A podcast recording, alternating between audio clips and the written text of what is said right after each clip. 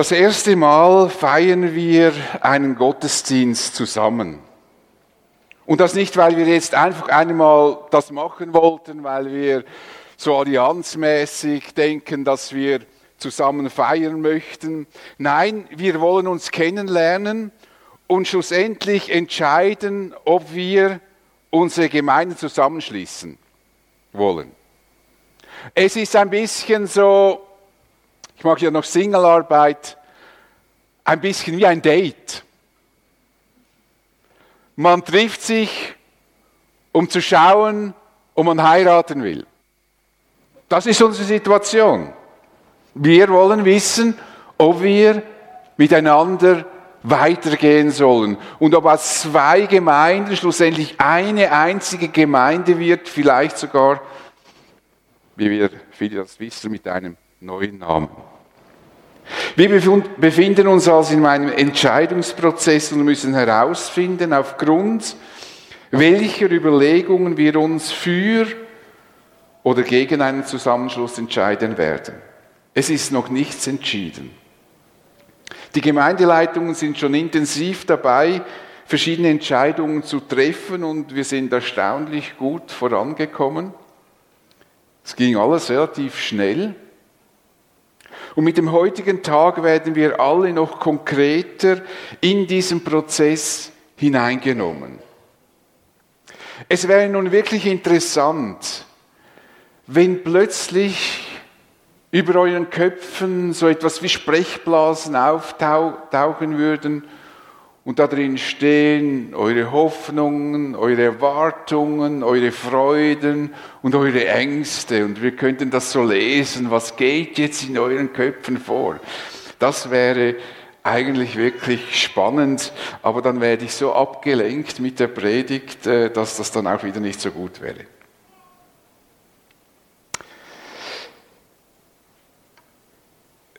Was soll man an so einem einzigartigen Anlass sagen? Zu welchem Text sollten wir uns Gedanken machen? Was erwartet ihr von mir?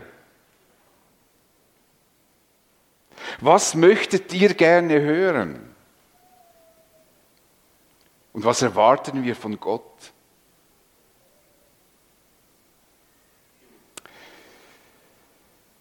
Das war meine Entscheidung, die ich treffen musste und ich habe mich entschieden, heute auf ein missionarisch, missionarisches Prinzip von Paulus aufmerksam zu machen. Der Apostel Paulus ist uns bekannt als einer, der für die Wahrheit durchs Feuer ging. Den Juden gegenüber sagt er in aller Deutlichkeit, dass sie durch die Einhaltung des Gesetzes von Mose nicht in den Himmel kommen werden. Sie werden nicht gerecht vor Gott. Auf der anderen Seite lehnt er den Götzendienst der Heiden komplett ab. Er war sich dessen bewusst, dass seine Verkündigung Anstoß erregen kann. Und so fragte er die Christen in Galatien, bin ich, wenn ich so rede, auf die Zustimmung der Menschen aus oder auf die Zustimmung Gottes? Geht es mir wirklich darum, Menschen zu gefallen? Nein. Ich will nicht Menschen gefallen. Ich suche nicht eure Anerkennung. Ich will nicht Menschen suchen, die mir nachfolgen. Wenn ich noch Menschen gefallen wollte, wäre ich, wäre ich nicht ein Diener Christi. Paulus war entschlossen, einzig und allein Jesus zu dienen. Das sagte er auch den Christen in Thessaloniki. Es geht uns nicht darum, Menschen zu gefallen, sondern ihm, der unser Innerstes kennt und prüft. Es war ihm wichtig, ob das, was er tut, Gott gefällt. Er suchte keine Anerkennung für sich, sondern er wollte, dass Gott durch sein Leben geehrt wird, dass Gott sich über ihn freuen kann. Und deshalb sagte er einmal, wenn wir leben, leben wir dem Herrn. Und auch wenn wir sterben, gehören wir dem Herrn. Im Leben, im Sterben gehören wir dem Herrn. Das war sein Leben. Nun könnte man denken, Paulus sei wie eine Art Superheld, so ein Superchrist über die durch die Gegend gelaufen, dem man Spott, an dem Spott und Angriff und Verfolgung einfach so runterliefen. Es macht ihm nichts aus. Allein durch die Kraft Gottes getrieben, jedes Hindernis überwindend. Doch wer sich mit dem Leben von Paulus beschäftigt und seine Briefe in der Bibel gelesen hat, und das sind mindestens wie viel? Wie viel hat er geschrieben? Paulusbriefe? Kleine Erinnerung, nachher könnt ihr euch daran wieder erinnern. 13. 13 Briefe hat er geschrieben. Und er weiß, dass Paulus kein Übermensch war. Den Christen in Korinth schrieb er, denn er hatte Angst und war schwach wie wir.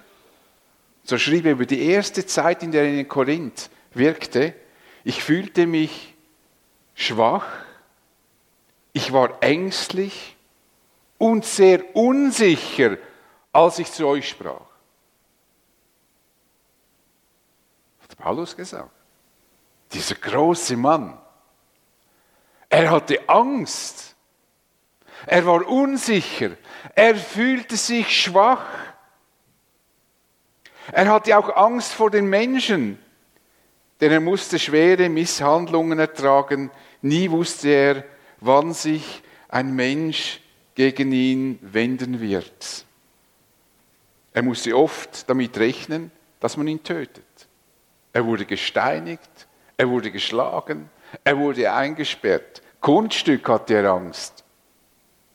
Doch Paulus wollte sich von dieser Angst nicht einschüchtern lassen, sondern er verkündigte das Evangelium trotz seiner Angst.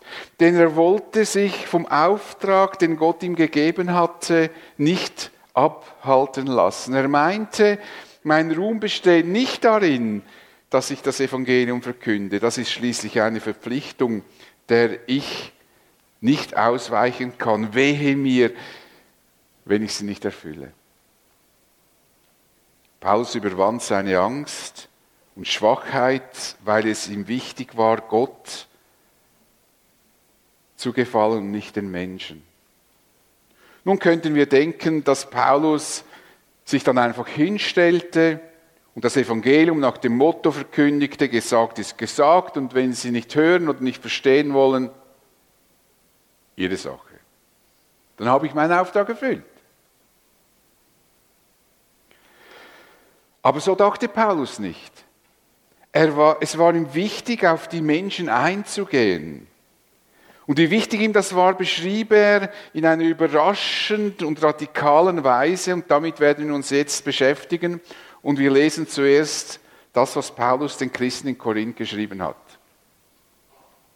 Denn obwohl ich frei bin von jedermann, habe ich doch mich selbst jedermann zum Knecht gemacht, auf dass ich möglichst viele gewinne. Den Juden bin ich wie ein Jude geworden, damit ich die Juden gewinne. Denn unter dem Gesetz bin ich wie einer unter dem Gesetz geworden, obwohl ich selbst nicht unter dem Gesetz bin, damit ich die unter dem Gesetz gewinne. Denen ohne Gesetz bin ich wie einer ohne Gesetz geworden, obwohl ich doch nicht ohne Gesetz bin vor Gott, sondern bin im Gesetz vor Christus, damit ich die ohne Gesetz gewinne. Den Schwachen bin ich ein Schwacher geworden, damit ich die Schwachen gewinne. Ich bin allen alles geworden, damit ich auf alle Weise etliche rette. Alles aber tue ich um das Evangelium willen, auf das ich an ihm teilhabe. Paulus war frei von jeglichen gesellschaftlichen und religiösen Konventionen. Er war im Grunde einzig und allein von Gott abhängig.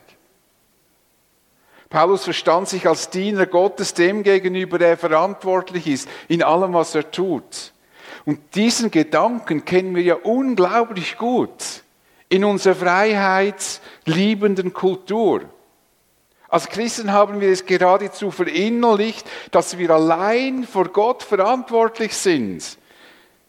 In dem, was wir tun. Was allenfalls die Gemeinde oder andere Christen dazu sagen, ist nicht wirklich von Bedeutung. Vor allem dann, wenn sie anderer Meinung sind. Die Hauptsache ist, dass es für mich in Ordnung ist und für Gott wird es dann ja wohl auch in Ordnung sein. Durch diese Art von freiheitlichem Denken war Paulus, diese Art war Paulus ganz fremd. Freiheit war für Paulus nie ein Freipass zu einer rücksichtslosen Individualität, denn er sagt, obwohl ich frei bin, von jedermann habe ich doch mich selbst jedermann zum Knecht gemacht. Oder Diener könnte man auch übersetzen. Das ist die wahre Freiheit, die wir in Christus gewinnen können. Es ist die Freiheit, für andere zu leben. Es ist die Freiheit, sich zum Knecht des anderen zu machen. Paulus nahm jeden Menschen ernst und fühlte sich ihm gegenüber verantwortlich. Er war bereit, seine Freiheit zugunsten eines anderen Menschen aufzugeben. Er war bereit, so würden wir das heute sagen, sich anzupassen. Er tat das, was heute unsere Missionare weltweit tun und wir eigentlich auch in Zürich tun sollten. Er passte sich den Verhaltensweisen und Gepflogenheiten der Menschen an, mit denen er Begegnungen hatte. Das ist genau das, was die Mission tut. Die Missionare gehen in ein Land, das Erste, was sie tun, ist dort die Kultur zu verstehen. Wie man miteinander spricht, wie verschiedene Zeichen wie verstanden werden. Es gibt ja Kulturen, wenn man Ja sagt, schütteln die den Kopf. Das ist natürlich ein Riesenproblem, wenn man das nicht weiß, äh, was, ja, was Nein ist. Das ist eigentlich etwas ganz Normales. Und wir vergessen das oft, weil wir hier aufgewachsen sind, meinen wir, wir würden jede Kultur in unserem Umkreis, jeder Mensch, würden wir gut kennen und die Verhaltensweisen und merken nicht, wie multikulturell wir als Gesellschaft geworden sind. Das ist also auch eine Herausforderung für uns. Natürlich passte sich Paulus nicht an, indem er sich versündigte, sagte, alle gehen fremd, gehe ich auch fremd. Nein, sondern er wollte nicht unnötig Anstoß erregen durch sein Verhalten. Und das hat er aus einem einzigen, mit einem einzigen und klaren Ziel, dass ich möglichst viele gewinne. Paulus passte sich den Menschen an, damit er möglichst viele für Jesus gewinnen konnte. Das ist zum Beispiel auch die Idee von den Musical-Workshops, das ist die Idee von Live on Stage, das ist die Idee von Straßeneinsätzen, von Freundschaften. Alles hat schlussendlich diese Idee, dass wir Menschen begegnen, damit sie eventuell, hoffentlich Christus begegnen können. Wir übernehmen ihre Lebensweise, wir grenzen uns nicht unnötig von ihnen ab, denn sie sollen das Evangelium hören, verstehen und gerettet werden. Wenigstens einige, so viele wie möglich. So lebte Paulus, wenn er mit Juden in Kontakt war, wie ein Jude. Er unterstützte zwar ihre Lehre nicht, aber er kam ihnen ansonsten so weit wie möglich entgegen. Zwei Beispiele. Paulus wollte Timotheus, der eine jüdische Mutter hatte und einen griechischen Vater, mit auf seine Missionsreise nehmen. Und jetzt wohl bemerkt, das war nach dem Apostelkonzil, wo er durchgesetzt hatte, dass man den Heiden nicht die Auflage macht, sie sollen sich beschneiden. Paulus war ein Gegner dieser Meinung, dass man sich beschneiden lassen müsste, als Heide. Also er war der Überzeugung, dass Beschneidung nicht nötig sei und trotzdem ließ er Timotheus beschneiden. Lukas berichtet das so, Timotheus wollte, Timotheus wollte Paulus mit sich ziehen lassen und er nahm ihn und beschnitt ihn wegen der Juden, die in jener Gegend waren, denn sie wussten alle, dass sein Vater ein Grieche war. Paulus wollte die Juden nicht in eine negative Haltung gegenüber dem Evangelium bringen. Er wollte nicht, dass sie sich daran aufhalten, dass jetzt der, der äh, Timotheus nicht beschnitten ist und ihr Herz sich zuschließt. Er wollte mit der Beschneidung des Timotheus den Weg zu den Herzen der Juden offen halten. Und später kam Paulus nach Jerusalem und er musste damit rechnen, dass er von den jüdischen Führern angegriffen wurde. Immerhin war Paulus damals, so bevor er Christ wurde, ein angesehener Pharisäer, der so eifrig war, dass er die Christen verfolgte. Und jetzt kommt er als Christ zurück. Und natürlich hat man das in Jerusalem gehört und vor allem auch die führenden Leute. Und dann sagten ihm die Leitenden, Jakobus, die Apostel, was er tun sollte. Das ist schon interessant. Wir haben vier Männer, sagen sie zu ihm, die haben ein Gelübde auf sich genommen, die nimm zu dir und lass dich reinigen mit ihnen und trage die Kosten für sie, dass sie ihr Haupt scheren können, so werden alle erkennen, dass es nicht so ist, wie man ihnen über dich berichtet hat, sondern dass du selber auch nach dem Gesetz lebst und es hältst. Und Paulus tat es. Und ich weiß nicht, ob Paulus bei uns durchfallen würde mit dieser Tat. Wir sagen, hey, hast du jetzt alles vergessen, was du über Christus gelehrt hast? Paulus hat ein Reinigungsritual gemacht, von dem er der Überzeugung war, dass es nicht nötig ist und mit der Rettung gar nichts zu tun hat. Er hat es deshalb gemacht, weil er den Weg zu den Herzen der Juden in Jerusalem offen halten wollte, damit er dort hinein das Evangelium verkündigen kann.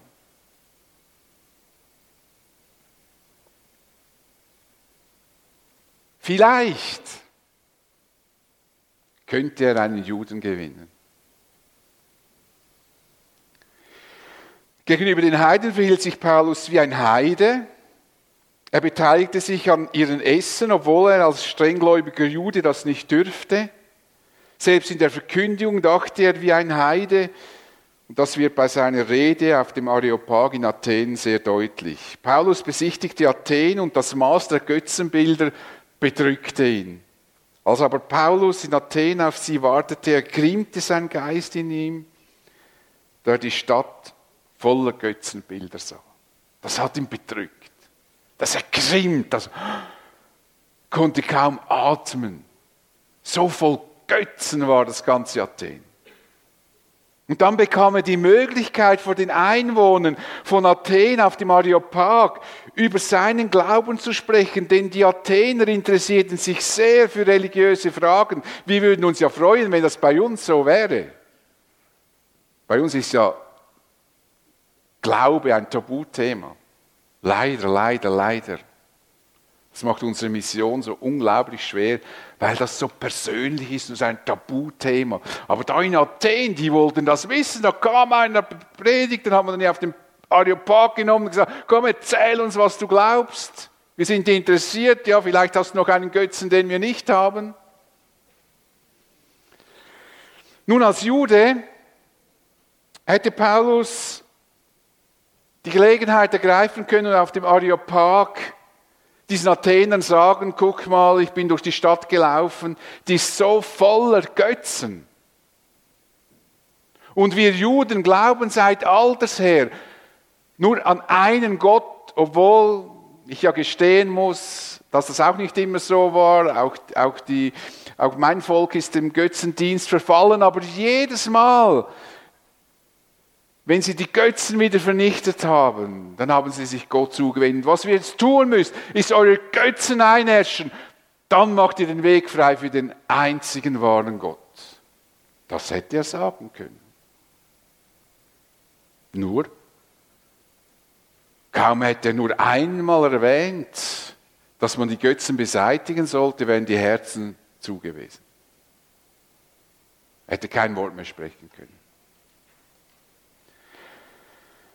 Paulus machte sich nun zum Knecht dieser Menschen in Athen. Er wollte sie nicht mit solchen Forderungen brüskieren. Er wollte die Menschen für Jesus gewinnen. Und deshalb begann er seine Rede, ihr Männer von Athen, Ich sehe, dass ihr die Götter in allen Stücken sehr verehrt. Also er würdigt zuerst einmal ihre Religiosität. Ich sehe, ihr seid ganz religiöse Menschen und dann fährt er fort und sagt, ich bin umhergegangen und habe eure Heiligtümer gesehen. Er spricht von Heiligtümern, nicht von Götzen. Ich habe die Götzen gesehen und bin ergrimmt, sondern ich habe eure Heiligtümer gesehen. Ich habe das gesehen, was ihr für heilig haltet. Und fand einen Altar, auf dem stand geschrieben, dem unbekannten Gott, nun verkündige ich euch, was ihr unwissend verehrt. Jedes Mal, wenn ich das lese, muss ich denken, wie fantastisch ist denn das? Was für ein weiser Mann, wie feinfühlig. Haben sich nachher nicht viele bekehrt. Die Athener waren etwas schwieriges Publikum. Aber er hat sie nicht beleidigt. beleidigt. Er hat nur gesagt, ihr verehrt die Götter, ihr habt viele Heiligtümer und ich habe einen gefunden, einen Altar dem unbekannten Gott und jetzt erzähle ich, wer das ist. Also, das ist einfach fantastisch. Damit hat Paulus die Menschen gedanklich dort abgeholt, wo sie standen.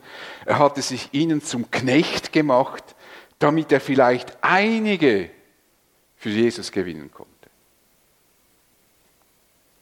Und dann spricht Paulus noch über die Schwachen. Den Schwachen bin ich ein Schwacher geworden, damit ich die Schwachen gewinne.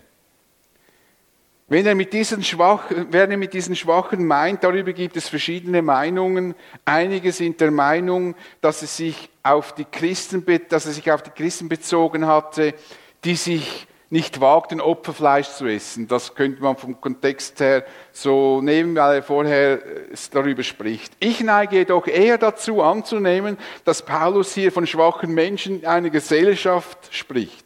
Menschen, die in der Gesellschaft kein besonderes Ansehen genossen hatten. Paulus sagte nämlich bei seiner Abschiedsrede bei den Ältesten von Ephesus, ihr wisst selber, dass mir diese Hände zum Unterhalt gedient haben, mir und denen, die mit mir gewesen sind. Ich habe euch in allem gezeigt, dass man so arbeitet und sich der Schwachen annehmen muss, im Gedanken an das Wort des Herrn Jesus, der selbst gesagt hat, geben ist seliger als nehmen. Egal, was Paulus mit den Schwachen genau für Menschengruppe bezeichnete. Eines ist unmissverständlich. Darüber können wir nicht streiten. Ich bin allen alles geworden, damit ich auf alle Weise etliche rette. Das ist unbestritten. Das versteht jeder Mensch. Da muss man nicht Theologie studieren. Ich bin allen alles geworden. Ich werde meinem Arbeitskollegen ein Arbeitskollege, ich werde meinem Nachbarn Nachbar und so weiter und so fort. Jetzt könnten wir natürlich Paulus vorwerfen, dass er kein Rückgrat hätte. Er würde sich wie ein Chamäleon verhalten, dem Menschen sich anbiedern.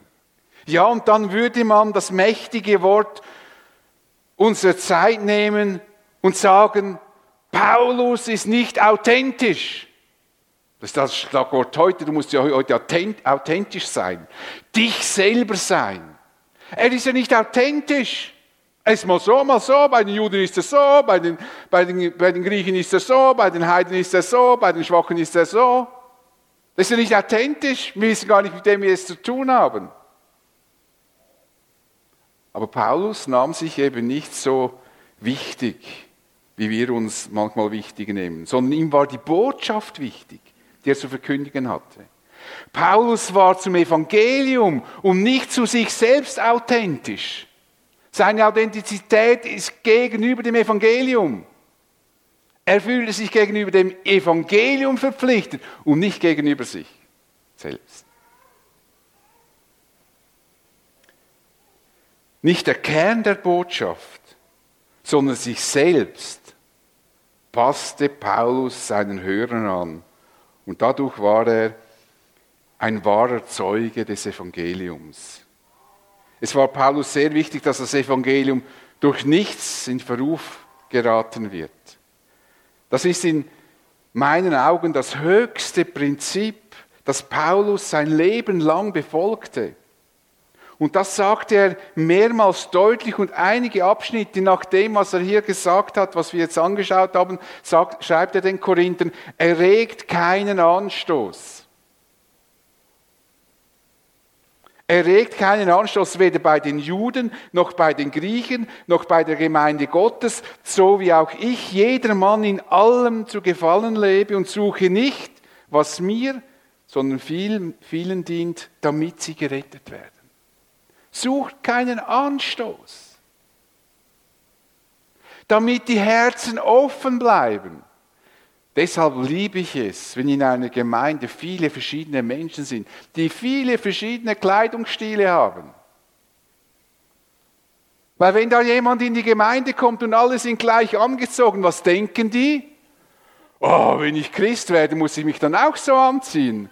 Nein, da gehe ich nicht mehr hin. Und schon haben wir einen Anstoß gelegt, der gar nicht nötig ist. Wir sollen keinen Anstoß legen, damit die Menschen die Herzen offen haben für das Evangelium. Und wenn wir uns als Gemeinden zusammenschließen, haben wir viele gute Gründe. Jede Gemeinde wird etwas gewinnen und jede Gemeinde wird liebgewordenes Preis geben. Wir werden sehen, ob wir zusammenfinden können. Mich würde das freuen. Doch über diesen ganzen Fragen, wie und ob wir das machen wollen, sollte dieses Motto des Paulus stehen, denn obwohl ich frei bin von jedermann, habe ich doch mich selbst jedermann zum Knecht gemacht, auf dass ich möglichst viele gewinne. Es geht nämlich um etwas viel Größeres als darum, dass in diesem kleinen Zürich zwei kleine Gemeinden zusammenfinden. Man muss das mal, wir müssen mit dem Flieger mal etwas höher fliegen. Zürich ist eine kleine Stadt im Vergleich zu den Großstädten weltweit. Und wir sind kleine Gemeinden. Und es gibt noch viel Größeres als wir beide. Wir beiden. Es geht darum, dass Menschen Jesus kennenlernen und im Glauben wachsen können. Wir sollten an der Verbreitung des Evangeliums aktiv beteiligt sein, obwohl, ob wir jetzt zusammenschließen oder nicht. Paulus schließt diesen Gedankengang mit der Bemerkung, das alles tue ich wegen des Evangeliums. Denn ich möchte an dem Segen teilhaben, den diese Botschaft bringt. Ob wir uns zusammenschließen werden oder nicht, wir möchten an dem Segen teilhaben, den diese Botschaft bringt. Ich bete mit uns. Ich möchte dir danken, Vater, für dein Wort, das uns immer wieder Orientierung gibt.